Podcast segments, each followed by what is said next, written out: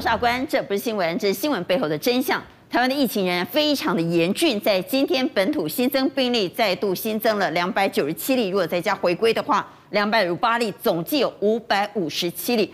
特别令人担心的是，死亡数字又再度攀高了，在今天有十九例死亡数字。大家都说疫苗才是终极解放，问题是疫苗为什么来的这么少，来的这么慢？在今天好不容易等了半天，等到十五万剂，各县市抢翻天。到底疫苗该怎么分？而来的这么少，这么慢，真正是阿公啊疫苗吗？不过我们也来看台北股市在今天表现。台北股市在今天倒是不为疫情往上走高，大涨两百六十九点。下周还会继续涨吗？刚才介绍来节目现场来宾，邀请到优质旅游发展协会理事长李奇岳。大家好。刚刚来宾说，只要看到你的怎样啊，凄惨嘛，五郎被都打哈，大家快要饿死了。邀请到。前国建署署长邱淑媞，大家好，好，以及财经专家赖先生先哥，啊，观众朋友，邀请到前民进党立委郭正亮，朋友，以及财经所助理教授谢晨彦，大家好。在今天也特别邀请到医检师全联会常务监事高志雄检验师，志雄你好，你好，大家好，好，稍后来谈谈我们的筛检为什么大塞车，我们为什么会有那么长时间的空窗？造成必须校正回归。好，不过先来看台北股市。台北股市在今天，电金传、百花齐放大涨两百六十九点，三大法人联手买超了两百六十一亿。所以晨彦，在今天呢，有一张非常有意思的梗图。这个梗图是哈，现在在盘面上呢，有三种人雄情。航海王，航海王，这我们本来就知道了，大家都知道。对，钢铁人。今天钢铁股又复活了，二十档涨停板。最重要的是。你要讲这个吗？你讲，你不敢讲，我讲地藏王，怎么会突然跑出一个地藏王呢？因为龙岩连续两天龙岩连续两天，而且似乎反映出疫情的严峻呐，反映出疫疫情的严峻。那疫情严峻，台股跟那已经慢慢淡化这个利空了。我们来看盘势啊。好，可不可以请导播先给我大盘的 K 线？因为有几个重点我一定要特别提一下哈。就大盘 K 线来讲，我们先尽量如果能够放大，放大就是呃看到 K 线越少越好哈。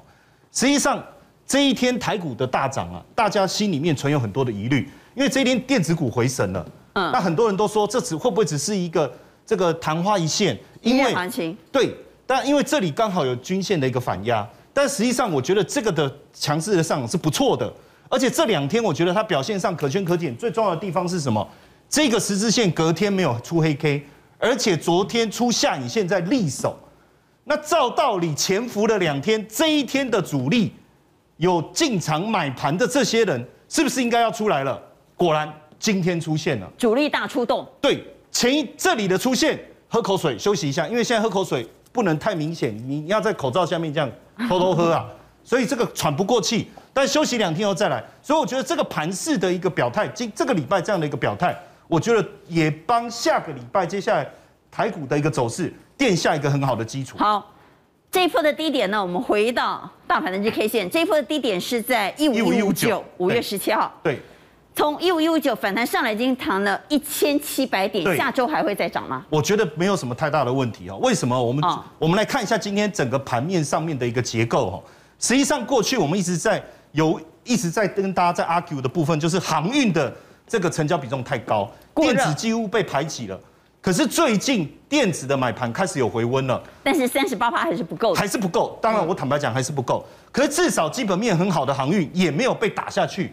所以如果这两个能够一起撑，而且我们看到原物料族群，钢铁人，钢铁也回来了，它是有基本面的，不是没有的。所以如果能够逐步回温，当然不错。而且今天我在看整个原物料族群当中，像玻璃也是前一段原物料族群很强的，跌深开始涨了。钢铁之外，电器的部分就是铜嘛。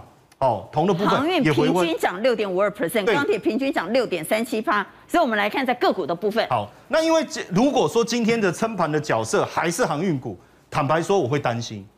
哦，因为你独撑大局，这个不是好事。嗯、可是我们看到哈，就是我刚才在讲前呃倒数一二三往前三天那一天的大涨，嗯、台积电当天是有买盘的，国泰金是有买盘的。那我觉得今天的一个结构上很像那一天。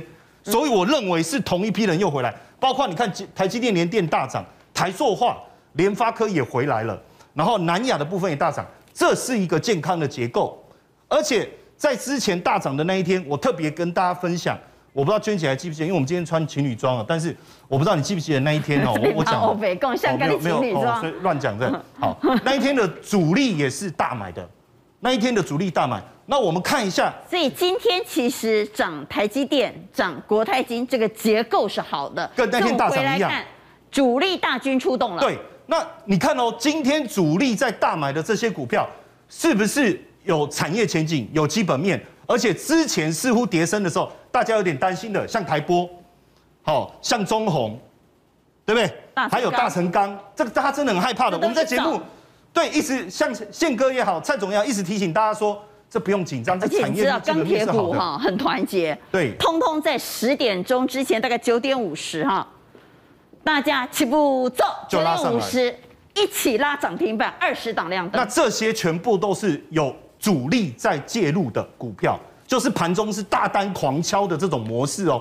一般来讲，如果是机构法人，他是在前面买，这个整个这样敲上来。我我带各位看一下。这个台华投控哦，因为我们这几天节目也有跟大家聊一下。二六三六啊，你看到今天啪一个继续挑战前高，直接锁涨停，所以表示它不畏这个压力，它是这个这个继续往上走。好，再看新塘这个半导体题材的，今天直接拉上去，直接去挑战前高，哎，直接挑战前高，哎，哦，然后呢，整个我包括我们看一下第一桶，第一铜在这段时间大家都说铜价涨很多啊，你是不是？这个太投机了，可是你看压回过后，今天又要去挑战前高，所以我觉得从这几个角度来看，虽然刚才娟姐你说大盘已经涨了一千七百点，未来会不会有压力？我觉得震荡难免，但是强力的这些买气是存在的。好，我们再回到大盘的指数，我们带观众朋友来看，在今天的盘中走势，指数在今天是收在一六八七零，逼近一万七千点的整数关卡，所以宪哥马上在下周就要碰到万七了，这是一个重要的整数关卡。要越过万七，到底是要靠船产、靠电子？好，我觉得呢，双方都要。我们先来看那个大盘的一个指数图，刚刚阿关讲的那个，今天直接用跳跃性的方式长虹拉过季线。本来昨天我们还在担心季线之前它会有犹豫，但是因为人气可用，你说刚刚钢铁也好，航运股也好，还有其他的股票，包括电子股都有创新高的，这代表什么？代表市场有很多股的资金。让我想起民国七十八年、七十九年那时候，很多的助手都有名号，现在是没有名号了，现在都默默的在赚钱，但是钱比那时候更多啊，现在更多啊，所以在类似这样的一个情况之下，我觉得下个礼拜既然已经冲过去以后，因为它季线现在还在往上嘛，但是月线往下，在这个之间可能会有两三百点的一个震荡，但是个别股多方可用之兵太多了，比如说，比如说我们像航运来讲。航运在去在昨天前天最强什么？万海嘛，万海今天还拉到涨停板哦。但是很奇怪的，昨天最弱的长龙今天已经拉到涨停板，为什么？因为万海不可能比长龙多六十块嘛。万海的股本两百亿啊，多六十块就是它多了一千两百亿的市值啊。不可能嘛，这是无理的嘛，啊，既然无理。如果今天长隆拉涨停板，万海杀到跌停板，理论上还是合理哦。但是万海要这样涨停板，就代表长隆就一定会跟上。对，就是长隆委屈了。再来，长隆委屈，长隆现在拉过以后，杨明说我也委屈啊，不是只有你委屈的，我们两个都委屈，一起拉。所以现在就变成说，在竞逐的过程里面，多头它一直用良性的轮动。所以会造成整个大盘会慢慢慢慢的鲸吞蚕食往上攻坚。好，会惊惊涨，多头可用之兵仍多。不，我们回到疫情哈，在今天龙岩又第二根涨停板，大概就欢乐。疫情是不是持续严峻呢？在今天是连续十四天破百例。来看今天指挥中心的最新说法。今天公布是有两百九十七例的本土哈，那两百五十八位的校正回归的个案，那加上两个境外移入，那总共有五百五十七案，所有的个案哈，跟万华活动相关的一百一十案。茶艺馆相关九案，那其他已知感染源的一百八十一例，关联不明的一百四十三例。那今天新增的哈死亡案例哈是十九例，哈有十九例的死亡。那把它校正回归之后，哈整体是趋向于平坦了哈。那这样的一个情况，并不是一个太好的一个情况哈。那这疫情就是稳在这个这样的一个哈哈这一波的上面哈，也没有看到它哈有往下的一个趋势。大家都知道疫苗是这一波疫情的终极解方，但大家也在问：为什么我们的疫苗来的这么慢，来的这么少？蔡英文是这么说的：他说，因为我们要跟原厂买，这样才有保障嘛。所以呢，如果没办法跟原厂买，就有可能会拖延到。啊，那个我这些在讲德国 BNT 啦。对。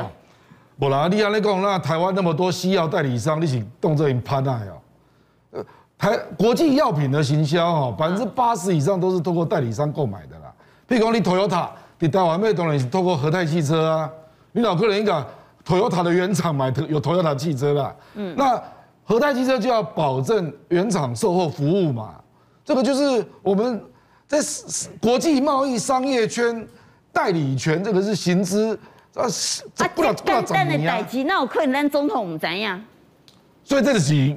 明明你对中国没信心嘛，对中国不信任啊？对啊，你攻击的，因为这个是国际商业。明明就是因为意识形态而不愿意跟上海复星买，却扯说如果跟上海复星买，不是跟原厂买，那品质就有问题。当然，这个这个扯到这边是不对的啦。可是这个也有一个过程呐。嗯。等工一开始哈，我们确实跟德国 BNT，然后上海复星那边也在想说，他反正有钱赚嘛。嗯，因为中国大中华市场总代理嘛，那只要账记在他的账下，那本来就要弄一个两个双边合约嘛啊，那个德国 BNT 签，啊德国 BNT 同时跟上海复兴签嘛，嗯，光台湾这笔账就算在你那边这样，是。啊，啊本来运作，所以陈时中有过嘛，光意向书都已经写出来了嘛，啊到最后签约的时候，上海复兴突然间说无意，你知道哦，不是，德国 BNT 突然间从丢伊啦，无签啦啊。那就有人怀疑说有一个力量进来，那那个力量就是坚持你一定要跟上海复兴对口，嗯，所以有人怀疑了，说这个大概中国内部有一些政治力量进来影响了上海复兴的决定了。光几开戏本来两个双边，为什么我们为什么一直不愿跟上海复兴对口？而也不过就是个代理商，没有错，它也不是一个代工厂，这是第一个。第二个，透过上海复兴买的还是德国 BNT 疫苗啊！啊，东阳那时候差点成功嘛。你俩今天不爱多少药是跟中国代理商买？你没有错，没有错。可以，你疫苗就不行。所以阿光话你讲哦，没有错，这个当然有意识形态的部分。第二个，等于你如果真的要绕过，那你就要一开始就去投资 BNT 嘛。你听我意思。当初咱讲讲投资嘛，无嘛。就是无嘛。啊，问题是咪人无给咱招？我你讲弄没招，因为 BNT 跟 Moderna 都是小公司。所以他们到处找钱，哦，BMT 其实哈，他上海复兴是二零二零年就去年的四月就就三月就投资他了，辉瑞是四月呢，熊海是三月的一个导出啊，辉瑞是四月才进场，啊，当然因为他越早哈，就越有可能跟他来谈代理权嘛，所以不会要专设改代理权，就是除了大中华之外，其他都是辉瑞的，所以基本上辉瑞的冒险啊。因为 BNT 就供不应求，所以投资就是这样嘛。你那是一开始投资，你现在就有机会很快拿到疫苗，但是也有可能还没有研发出来。对对对，你有共估啊嘛。我讲你讲美国的经验哈，美国的经验。当然，川普他在投资疫苗公司哈，他一开始也是偏心呐，他先投资大药厂，一投资 GSK 啊，叫 Sanofi，法国那个。只能跟摃龟。摃龟投资了二十一亿美金，共估哦，啊，可是他也投资了 Moderna。莫德纳已经开始投资九点五亿，中奖啊！然后第接下来再加投十五亿，所以莫德纳所有的都是美国包了嘛？你知道我意思？所以等于说你要勇敢嘛，你要你俩经常不会给人呢。比如说我们对大中华市场代理权这个，我们就是不接受，那你就要去投资原厂嘛。尤其疫苗有那么多的小厂，他们很需要钱啊，你又不敢投 VC 啦，你知道？那你因为开发基金，是不是你又不敢投？啊，你那里，然后事后又不接受人家的代理权，那我让他来误会啦。啊，但是老百姓不这么想，老百姓说，如果是上海复兴代理的，只要他是德国制的，我也想买啊。是啊。我们来看最新的民调显示，有八成以上的民众说，我给呢，那是上海复兴的，只要他是德国制的，我愿意打啊。民众要保命啊，才不是保你的意识形态嘛，那好可怜啊。所以只要确定是德国制造，那当然大家当然愿意用嘛。好，我们来看这份到五月二十七号的最新民调，有个问题问说，请问你担不担心自己会被传染到新冠肺炎？九十一趴的民众说担心，因为有六十六趴的人非常担心，有二十五趴的人还算担心，所以加起来有九成。那我们再来看，如果有德国制的 BNT 疫苗可以施打，请问你会不会想打？一定会的有七成，可能会的有两成一，所以九十一趴的人说他想打。好，我们再来问，那如果是像大陆代理商，也就是像上海复星这样的公司来买德国辉瑞 BNT 疫苗，那你会不会想打？结果呢，有将近六成的人说一定会，有两成一说可能会。换句话，有八成的人说，就算是上海复星代理的 BNT，我也想打。我们来听，在昨天罗秉成说不能买大陆代理商的，因为会被统战。有关这个辉瑞，德国辉瑞的这个呃 BNT 的疫苗的部分哦，那它的中文名称啊就叫呃复必泰哦。我们如果要买这个呃 BNT 疫苗，可能也管道啦，就是就是跟 BNT 直接签约，从这个呃呃德国进口，或是呃透过呃上海复星的代理啊，也是从德国进口啊。所以这个疫苗其实应该是在德国产制的啦。现在。大家起哄要向中国采购疫苗，这样的一个做法很容易，就是会被统战或政治分化。要中国来提供疫苗，与其这样，不如说我们一起哦来请中国，要求中国放手，不要介入干预我国向国际原厂采购疫苗。罗秉成讲错了，不是中国提供疫苗，写单铁金该备哦，我们是拿现金跟他买的。我们回来讲十五万剂的莫德纳。今天到货了，对，据说这十五万剂，连在荷兰要上飞机前的最后一刻，都差点被阿强啊诱了来，是真的吗？呃，听讲我台湾今晚要买疫苗比买毒品较困难哦，嗯、啊，最主要什么人讲的？就是台大的医生叫做施景忠，一共，一共你莫看这种十五万剂，用下晡五点要到咱桃园降落，嗯，是安怎政府头壳拢唔敢讲。甲张飞机飞起来，咱敢讲，安尼是偷偷啊去买，你知无？因为险险啊去用拉下飞机啦。伊讲哦，十天前啊，迄阵咱台湾的迄个整个疫情最严峻的时候，欧盟有一寡对咱台湾真好的议员，甲咱的外交部长吴钊燮做视讯，视讯了伊就讲，因要帮咱找一些疫苗。结果第二天尔有十一万剂的 AZ，到第三天就到台湾啦。所以你莫想讲台湾吼买疫苗是遐尔啊简单啦。另外柯建明最近伊嘛讲，因为郭台铭伊讲我家己要来买疫苗，我要进口 B N D 的疫苗。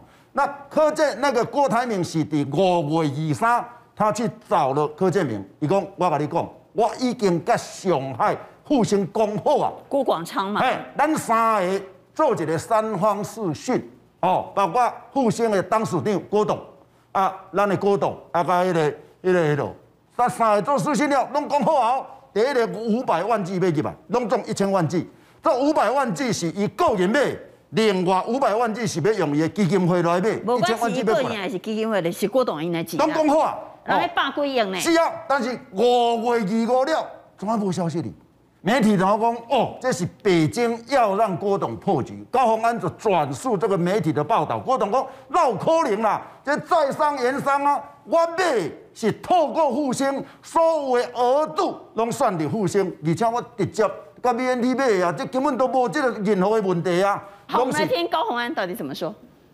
这跟大家证实，就是郭台铭董事长真的有去想要买，想要帮大家来买疫苗，然后来捐。哦，就是五百万到一千万剂的疫苗，他已经有跟这个呃上海复星集团也都谈过了。但是这个新闻，他今天早上看到，他非常的震惊。他说：“怎么会有北京让郭董破局这种下标？”他说：“完全这过程当中都是用商业的谈判，在商言商，从来没有什么北京的势力进来去介入，让这整个谈判破局，从来没有这回事。”事实上，我们过去跟跟啊上海复星也谈过，那要从德国出疫苗。那临临门一脚又死，又破局了，也跟对方对话过，也谈了很多，几乎要成功了，但是呢，最后就是政治因素嘛。所以郭台铭好意要自己出钱买疫苗给台湾这件事，之所以破局，到底是不是因为北京介入，现在是罗生门呢、啊？对，那逆风乌鸦一个媒体人在他的脸书上他讲，他说台湾现在已经签了 A G 一千万剂，还有五百零五万剂的莫德纳。那你说哪有打压？那如果打压的话，你怎么去签的呢？这就是你的政治选择，无关打压。结果暗赞的很多啊，而且说哇神人啊，膜拜啊，这是神解析啊。他还分析，他说现在全世界有五大系统。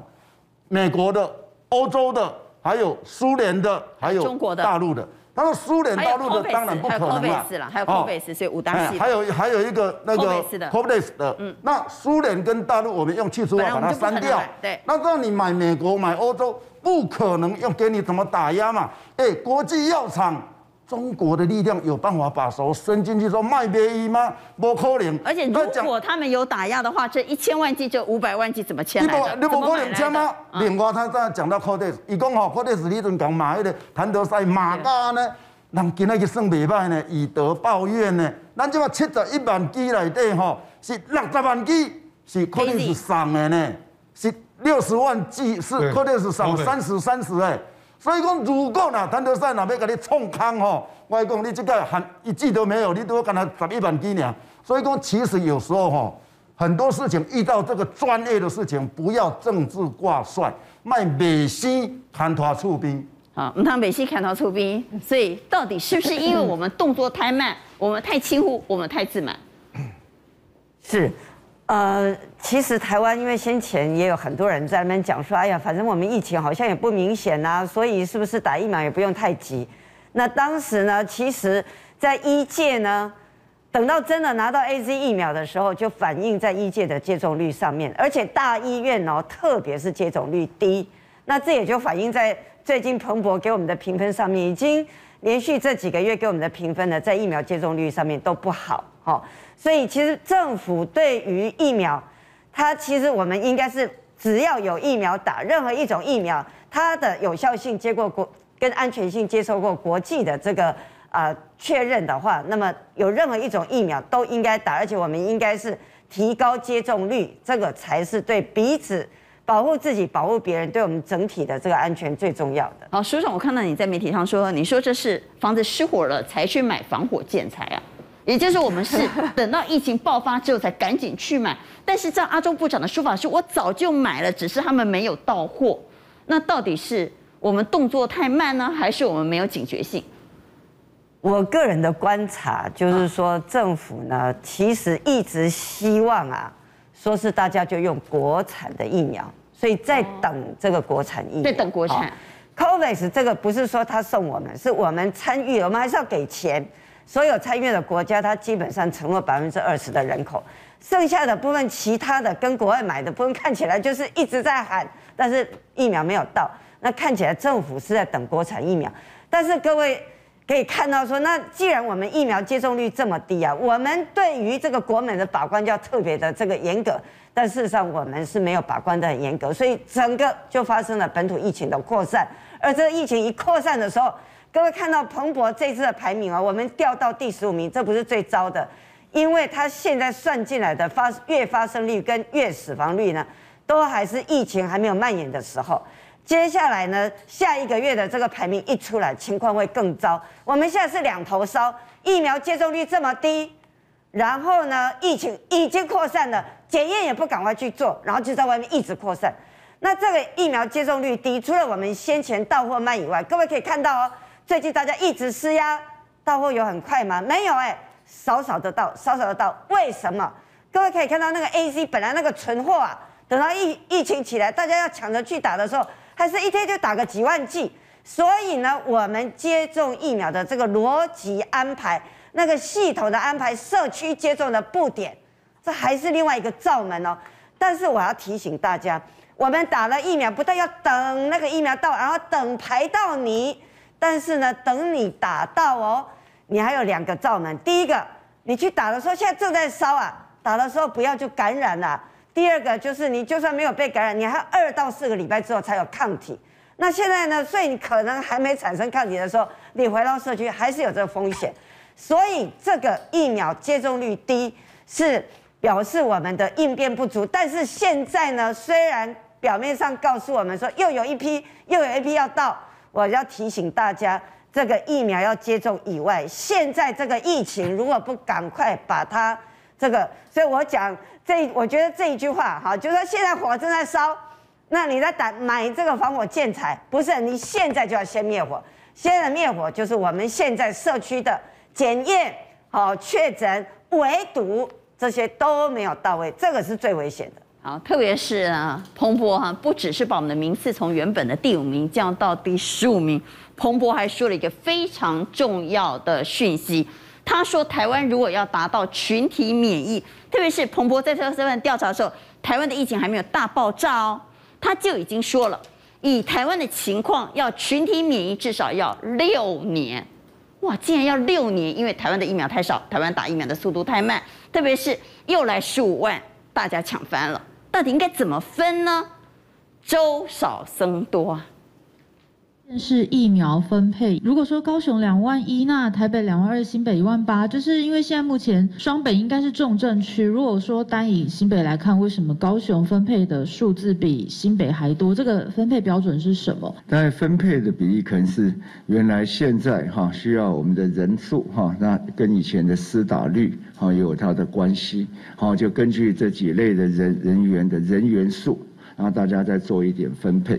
如果是双北以外的，是用未施助第一类人员数的六成；双北的话，就是用一二三类啊未施助人员数的六成，所以出来是这个这样的一个数字。好，我们可以看到高雄的疫情没有那么严峻，但是高雄在五月二十七号准备要分配给他的是两万一千剂，而新北市却只能够分配到一万八千剂。那侯友宜就说了，他说新北啊是一级战区，是烽火遍天，是人命关天，你怎么会把防弹衣送到没有枪战的地方？我陈时中只讲一个标准啊，就是医护人员的接种率啦。那医护人员新北现在中了四十趴嘛，那高雄中了二十八趴，所以他就说高雄的人中的不够多。但是这个标准蛮奇怪，这个标准有问题啦。说实在，因为新北市更容易被感染嘛，因为它的确诊数远高于高雄。我觉得侯市长讲的逻辑是对的。到底哪里有枪战，哪里才需要防弹？就是你容易被感染嘛，因为你譬如说我原收在也很多地方都没打，可是他几乎没有确诊啊。那你你让他打疫苗意义也不大，即使他的医务人员都很低哦。譬如说台南二十一，那不是更低吗？哦，我告诉你哈，来。台湾现在零确诊的是台东嘛，对不对？对。台东的二十二，只有二十二趴，那把疫苗送去台东好了。是啊，是啊。照他的逻辑，这么低耶，二十二趴几乎是倒数的，那你是不是要把疫苗送去台东？问题是台东没有确诊呐。所以当然是要算曝险的几率嘛，曝险的几率现在标准真的太最严重的就是新北市嘛，而且新北市慢开，慢开的速度实在是很快。我觉得他可能还有另外一个考虑了。他非常害怕南部会扩散，因为南部这个字也很奇怪，明明这个房子在失火，你怕邻居着火，所以呢，你把所有的灭火器都放在邻居家，是这个概念吗？那你先把烧火的那个房子先灭火啊！不对，你讲这是一个逻辑，不对。啊，你现在因为欢乐厝边的火烧厝，所以你把所有的资源上给厝边。我我高雄人哦，我高雄人戴口罩、喷酒精的。自我保护的习惯真的比双北差很多了，所以如果一旦慢开哈，哦，我刚刚那个失控的状态会非常严重。哦，所以不解决眼前的危机，先解决未雨绸缪的危机啊！这是我们阿中部长的逻辑。我不晓得观众朋友觉得这个逻辑通不通？当然，最好的情况是大家都打得到嘛。问题是现在粥少僧多嘛，你到底要把资源下在哪里是最关键。同样，粥少僧多的是纾困。纾困四点零要上路了，月底呢，那两千一百亿就要过关了。好，同样的跟疫苗一样，大家也抢翻天，谁跑来抢呢？大财团跑来抢，航空公司跑来抢，说我们很惨，我们要钱。但是这一次的三级，最惨的是中小企业啊！你看雅琪啊，你看世金饭店，你看录音箱，差不多都都倒啊嘛。所以你到底要把资源下在哪里？其实这一次哦，这个纾困三点零哦，虽然说哇好像很快哦，四点零啊，四点零哦，而且还好像呢哦两千一百亿多很多，可是不要忘记哦，行政院它做到什么时候？它做到明年六月三十，表示什么？表示它超前部署了。它预计什么？有可能这个疫情会烧到明年去。这表情没勇敢没你了丢啊！对，但一定不够。为什么？因为其实这个影响下去，那个经济损失太严重了。那就有人，这次是比去年严重哎，严重非常多倍。这次是内封城了。这一次的整个打击呢，基本上啊，旅行社哈，大概在去年那一波啊，已经在插管了。怎么说呢？因为整个旅行社到现在为止，全部都已经很惨了嘛。我来，我来，我我来插个话哈，航空公司也来抢资源，对不对？没有错。好，来宪哥，航空公司今年干了个系列的无嘛？无啊。你看长荣航空光的货运的生意不得了的多啊。是啊，至少吼，以我都顺利平，你像华航第一季了，就嘛一降尔尔，对不？哎，根本都无什么问题啊。所以真正有问题就你拄我讲的。长荣航空搁赚袂少咧呢。你拄我讲，咱台湾省吼，咱这中小企业甲翁仔某店，较早咱讲国国中华单啦，翁仔某开一个面店啦，内底摆十个位、二十个位，即马含一个人都内底食都袂使，拢爱外带，即马拢门关关起来。所以你怎么可能？出看嘛就知啊。你怎么可能把那两千一百亿的资源下给大企业、大财团呢？对、啊，所以说其实很多人看到这个东西，在想说。到底我这一次这个纾困，我洋洋洒洒写了这么多，我到底看得到还是还是看得到吃不到，还是看不到也吃不到？我有一个这个朋友，他就很仔细的哦，他每一条看我到底符合什么？因为他是个中南部上来台北打工，他呢没有就是呃固定雇主，他呢就是打零工的打零工，那他呢是保什么？保国民年金，他也没有劳健保。结果呢，他看了一下中低收入户，他不符合资格。所以呢，他没有那个什么加中低收入户的标准非常严苛。对，所以他没有。他一般劳工呢，他算一般劳工，可是呢，他不是农民。然后呢，他也不是企业员工，因为他没有劳健保，他是缴国民年金。其实国保的那一群是最弱势。对他，他呢再来，他也没有就是固定雇主，因为他呢就是打零工，做做网拍、网购这些的。结果呢，现在生意也不是那么好。结果他看一看之后，完蛋了。我就跟他说，通通都没有。就要说他就像什么，我就跟他讲，你呢就像我们在打麻将的时候，你是一四七万。是不是一四七万三不搭了？就是你根本你也没办法吃，你没办法碰啊。这三不搭一四七万，完全跟他好像擦身而过。可是这一批保国民年金的这些人，他们到底要找谁呢？他完全没办法。好，好那我们回来讲你的行业好了哈，因为呃七月是做旅行社，是做民宿。旅行社和民宿这一波也惨到不行啊！那个先讲旅行社了，旅行社其实从去年疫情开始就已经很惨了，因为呢，到现在整个就是也没有都没有生意。好，那你说呢？啊啊，国外国旅国外不能做，可以做国旅，对不对？签证的国旅。但国旅其实呢，透过旅行社安排的很少，而且呢，金额也很小，获利本来就不够了。可是我们还是很认真在做啊。就这一次呢，因为这个疫情一来，我跟大家讲。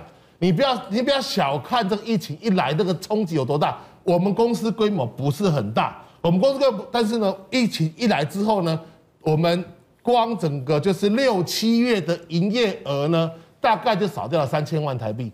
那光学生毕旅团大概就少了一千五百万，还有一些企业行号、公司机关团体的旅游活动呢，大概也少了一千五百万。所以光六七月哦，两个月哦。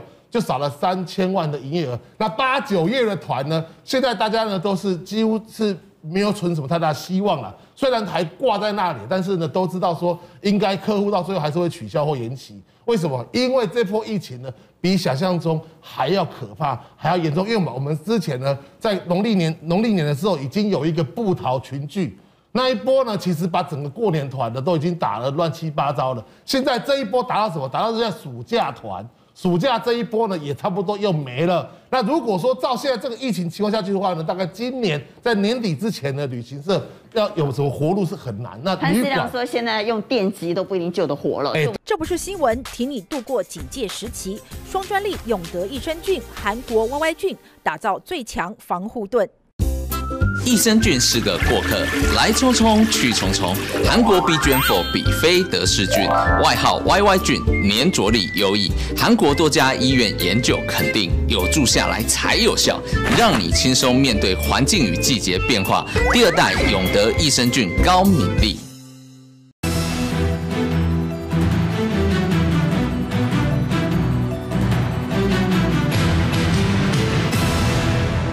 我们提醒政府。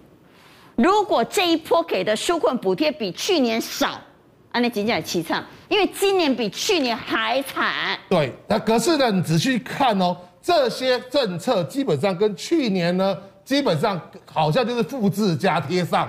什么叫复制贴上？我举个大家，第一个，然后员工补助呢，好四成新，好，员工补助四成新，这个去年就一直到现在了。我相信很多旅馆啊，或者是呃，就是旅行社啊、旅馆啊、民宿，很多不管就是。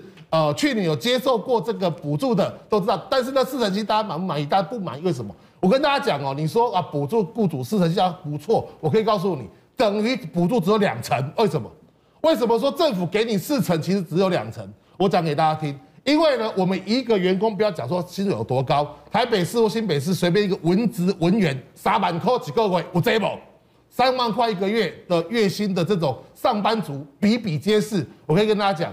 这三万块呢，他能我们雇主还要负担劳劳健保跟劳退金，这个劳退劳健劳退金的多少是五千七百四十几块，等于多少？两成不见了。所以说他补助你四成，可是我劳健保再付个五千多，我剩两成而已啊。政府要搞清楚，哎，今年你补助企业不是给企业，企业是替配你够员工呢。是，如果你没有补助企业，这些员工没掏了，会变成社会问题，哎。我们很多旅行，但是退政府得搞叫员工够喝水。很多旅行社业者就说呢，我们帮政府养员工、养劳工、养这些人呢，希望这些人不要散掉一手，因为服务业、中小企业，不管是餐饮、旅游相关的旅馆这些，就要靠什么？靠人。我们最大资产是这些人，这些人来帮我们做劳动服务，来服务创造经济。那这些人散掉就没了。现在面对这一波疫情，已经不仅仅只是病死的问题了，还有饿死的问题。那我们回来谈，为什么我们的检验会大塞车？我们来看到我们的检验呢？医检助理说，我们验一个 CPR 呢，要按两百八十八次，他说验到快要厌世哈，所以我们今天要视讯为您连线医检师全联会常务监事高志雄，志雄兄你好，你好，大家好，那大家都知道验到快厌世啊，怎么回事？啊，事实上，在我们在疫情爆发之前，大家都知道，主要就是还没有到社区传染的阶段嘛，哈。那所以一般，大概我们指定检验机构验的都是一些入出国的一些检体量。那大概一天一般实验室大概操作二三十个检体而已。那目前在这个我们看我给的资料里面有一个卫福部在那个今年二月二十六号有公布一个我们的检验量嘛，那大家可以看到。二月十六号的话，目前的指定检验机构就有一百一十二家，那最大量是有一万三千七十六件一天啊。那其实一千啊一万三千两百七十六件是指二十四小时 full run 啊，不停的去 run 的最大量。那把它估算下来，我们把它分三班来看的话，大概一天我们最大的检验量大概四千四百二十五件而已。好，那突然就是说。呃，爆炸量就是说疫情爆发之后，那个瞬间涌入这些要检验的这些 PCR 的检体的话，那大家可以可想而知，大概一天如果说你超过嗯四千四百多件的话，那势必人员都要加班去操作。加班操作也操作不完是吗？因为现在会有这么多校正回归，就是因为来不及嘛啊。但我要问一下，这是一定的是。我要问一下，整个呃会爆量的，当然是跟民众 现在整个疫情爆炸，大家去检验有关。但是是不是跟我们的行政流程很繁复有关？这是第一个。第二个，跟我们的机器设备不是全自动也有关吗？也是对，所以说才有刚才主持人讲的，就是说，呃，瞬间涌入大量监狱，当然医检师就是会超到，就是手手就会对的。对，闹点。我问一下，我们的那个行政流程到底有多复杂？因为我看到，好，呃，你在媒体上说，有的时候光填一份单子要四十分钟啊。啊，是是，嗯，就是说，可是现在已经有简化了啦，就是说，其实今天的在报告，甚至到最后报告的系统上也是会有一些塞车的部分。那我首先讲一下哈，其实，在通报的部分的话，我我有有一张那个这个图片可以看到哈，是让民众在做这个 real time PCR 的流程，大概为什么要四到二个小时，是我们实验室的部分。那其实，在通报开始到采检到报告完成，总有五个步骤。那第一个就是说要先由那个医师去判定说他有没有 TOCC 的接触史，或者是一些类流感的症状等等等之后通报。那这个通报就要登录到我们的 CDC 的一个传染病的通报系统。那这个通报系统如果瞬间各个地方都去要去填这个资料的话，当然这个呃频宽网络会有一个问题。第二个就是说，他要填报的资料非常多的栏位，非常巨细靡遗。那如果说一些资料不全的话，一定他就锁死。那你还要重重新再重登打，重新啊、呃、要资料，就是还要一个一个打电话问，是不是？对对对对对对对。好，所以行政流程很复杂。对，这个是通报的部分。那通报之后就裁剪，那裁剪完之后才会送到我们后线的那个指定检验机构。那我回来讲这部分。嗯，好，那我们回来讲裁剪，好不好？裁剪的流程啊，一个简体要按两百八十八次，那我就看到媒体说，那是因为我们的机器是半自动的，如果我们机器是全自动的，其实它的人力可以减半，而量又可以到十倍，是吗？是是是是。嗯，那可以讲到那个流程有多复杂？嗯。啊好，我有一张那个民众就是 PCR 的 slide 哈，就是说我们收到检体之后，我们要先做所谓的核对这个通报检，因为大家知道嘛，如果这个我们在做操作这个检体，把那个张三李四哦检体错字的话，那就会很麻烦了，就是阴性的变阳性，阳性变阳性，变阴性的话，那就会会出大事情。所以第一个要先把它的检体一一的拆开来，而且它是一个传染性疾病的。啊，传染性的检体，所以它的安全包装都要三层包装，拆拆包装，然后核对检体，然后再接下来要去活化，啊，做一个前处理。那前处理之后呢，我们才去把它做移移到我们的裁剪的管子上面去做核酸的萃取，就是我们要测那个病毒 RNA。那这个过程都需要去做按压，就是去移移去操作这个我们的所谓的 pipette，就是我们的微量吸管。那操作完这个 核酸萃取之后，这个。我们会有半自动，我们讲半自动是目前大部分的实验室都是半自动，就这一部分的核酸萃取还可以去稍微自动化操作，但是人工还是要去把这个检体把它移到这个自动萃取机这边来。那等到这个自动萃取机大概操作五十分钟之后，我们还要把它拿出来用人工去加那个九十六个那个 PCR 的反应槽，那个就非常小哈，这个我图示上面有，就是大家，而且每一个位置我们知道要测这个。COVID-19 这个病毒的话，每一个简体都要测，至少要测三个基因。那每一个每一个洞就要放一个基因的一个检测的试剂，那要小心，而且也不能错字。那一不小心一加错的话，或者是你长期工作说是加班过久，会容易就是过了啊疲惫的话，就是。眼睛眼花了，那当然就会有可能错字的风险。所以前阵子就是有一个台商，就是可能是这一方面就是检体错字哦，就在在去年的时候。那这你加完这个 PCR 的试剂跟检体之后呢，才把它放到我们 PCR 的反应仪器里面，然后它去 real time 去侦测它的荧光反应。那荧光反应出来就会有所谓大家知道的 CT 值，假设是阳性的话，大概这样。那这整个过程从开始。开简体，然后把它的简体把它取出来，在我们反应管里面，然后再加我们的 PCR 试剂，整个都是在那个微量的一个盘子，九十六个 well，就是九十六个孔洞的反应槽里面去，一直一直用那个我们的微量吸管这样的操作。所以如果要去精算的话，我们通常是批次操作。哦，那一个九十六孔洞，因为一个检体要测三个基因，加上阳阳性品管跟阴性品管的一个品管控制的话，大概加一加，实际上精算起来总共应该要花费大概七百九十二次。哦，所以啊，网络上两百多，还还客气的，要按七百九十二次。好，所以我当下快要把肌肉挥给，这样才一批三十个。那这样的过程大概花多少时间呢？哦、大概等它报告出来要四点二个小时。所以大家民众一般知道说，为什么 PCR 要等那么久，就是因为它的程序步骤半自动的操作就是要花那么长的时间。那而且它的量，这样四个四点二个小时操作三十个检体，那这样一天下来的话，我们大概最大可以 run 四个 run。所以一般的检验指定机构大概它可以处理的量都一百二十件。那我刚才前面有讲过，是说目前国内的一个指定检验机构大概一百多家，所以你给它回推回去，大概也差不多就是一万多件这样。目前的一个分度量、检验量。所以志雄最近要多吃一点叶黄素了哈。那有呃医生建议说，为什么不混检呢？他的意思是说，比如说我们今天节目有五位来宾在加阿关有六位，啊那这六个人的检体放在一包去检查，检查之后如果是阴性，这六个就不用一个一个检查。但假设我们这六个人的这一包呢出现阳性，我们再一个一个检查。有医生建议说，如果采用混检，在目前人力缺乏、仪器缺乏的情况之下，可以提高效率，因为现在在跟时间赛跑，可不可行？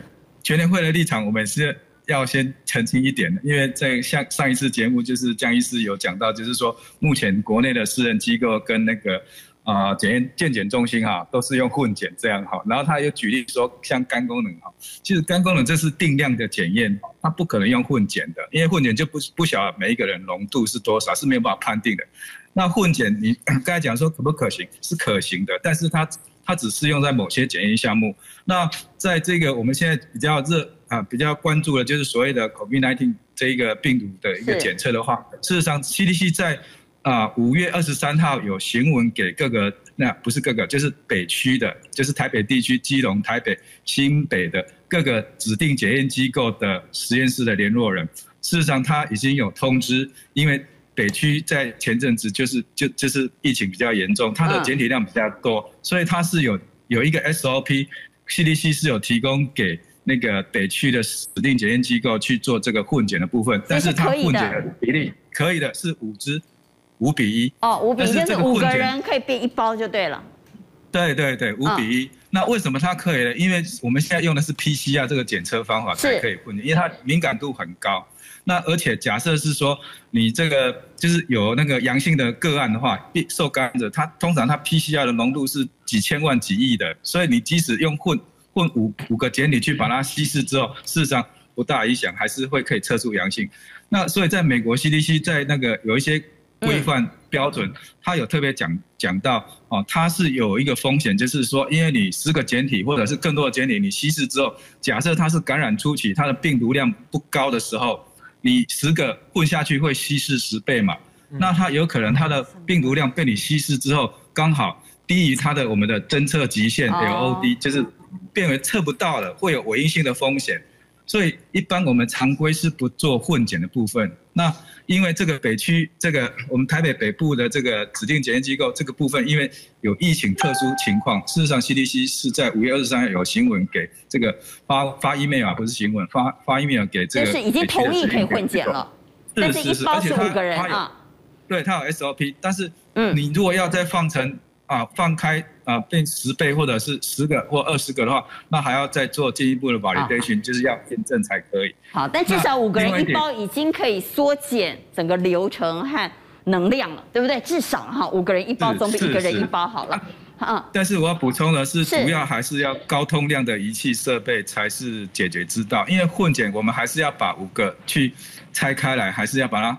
混合均匀，而且事实上我们的压力更大，因为我们怕有风险，因为它不是标准的 protocol，不是标准的。我想问一下高医师哦，啊，真的，因为我想问一下高医师说哈，那个我们呃政府啊，就是从二零二零年疫情爆发到现在二零二一年的五月啊，这足足有一年的时间哦，有没有跟你们商量过，在大规模爆发的时候，怎么样把这个？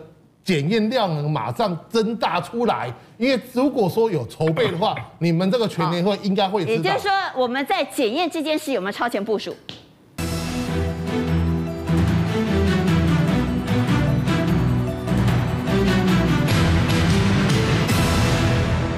我们在检验这件事有没有超前部署？是没有过度有自信，没有 preparedness。呃，为什么呢？因为就是说我刚才先，如同我刚才讲的，就是我们的一般的医院哈的指定检验机构哈，就是说就是中小型医院了哈。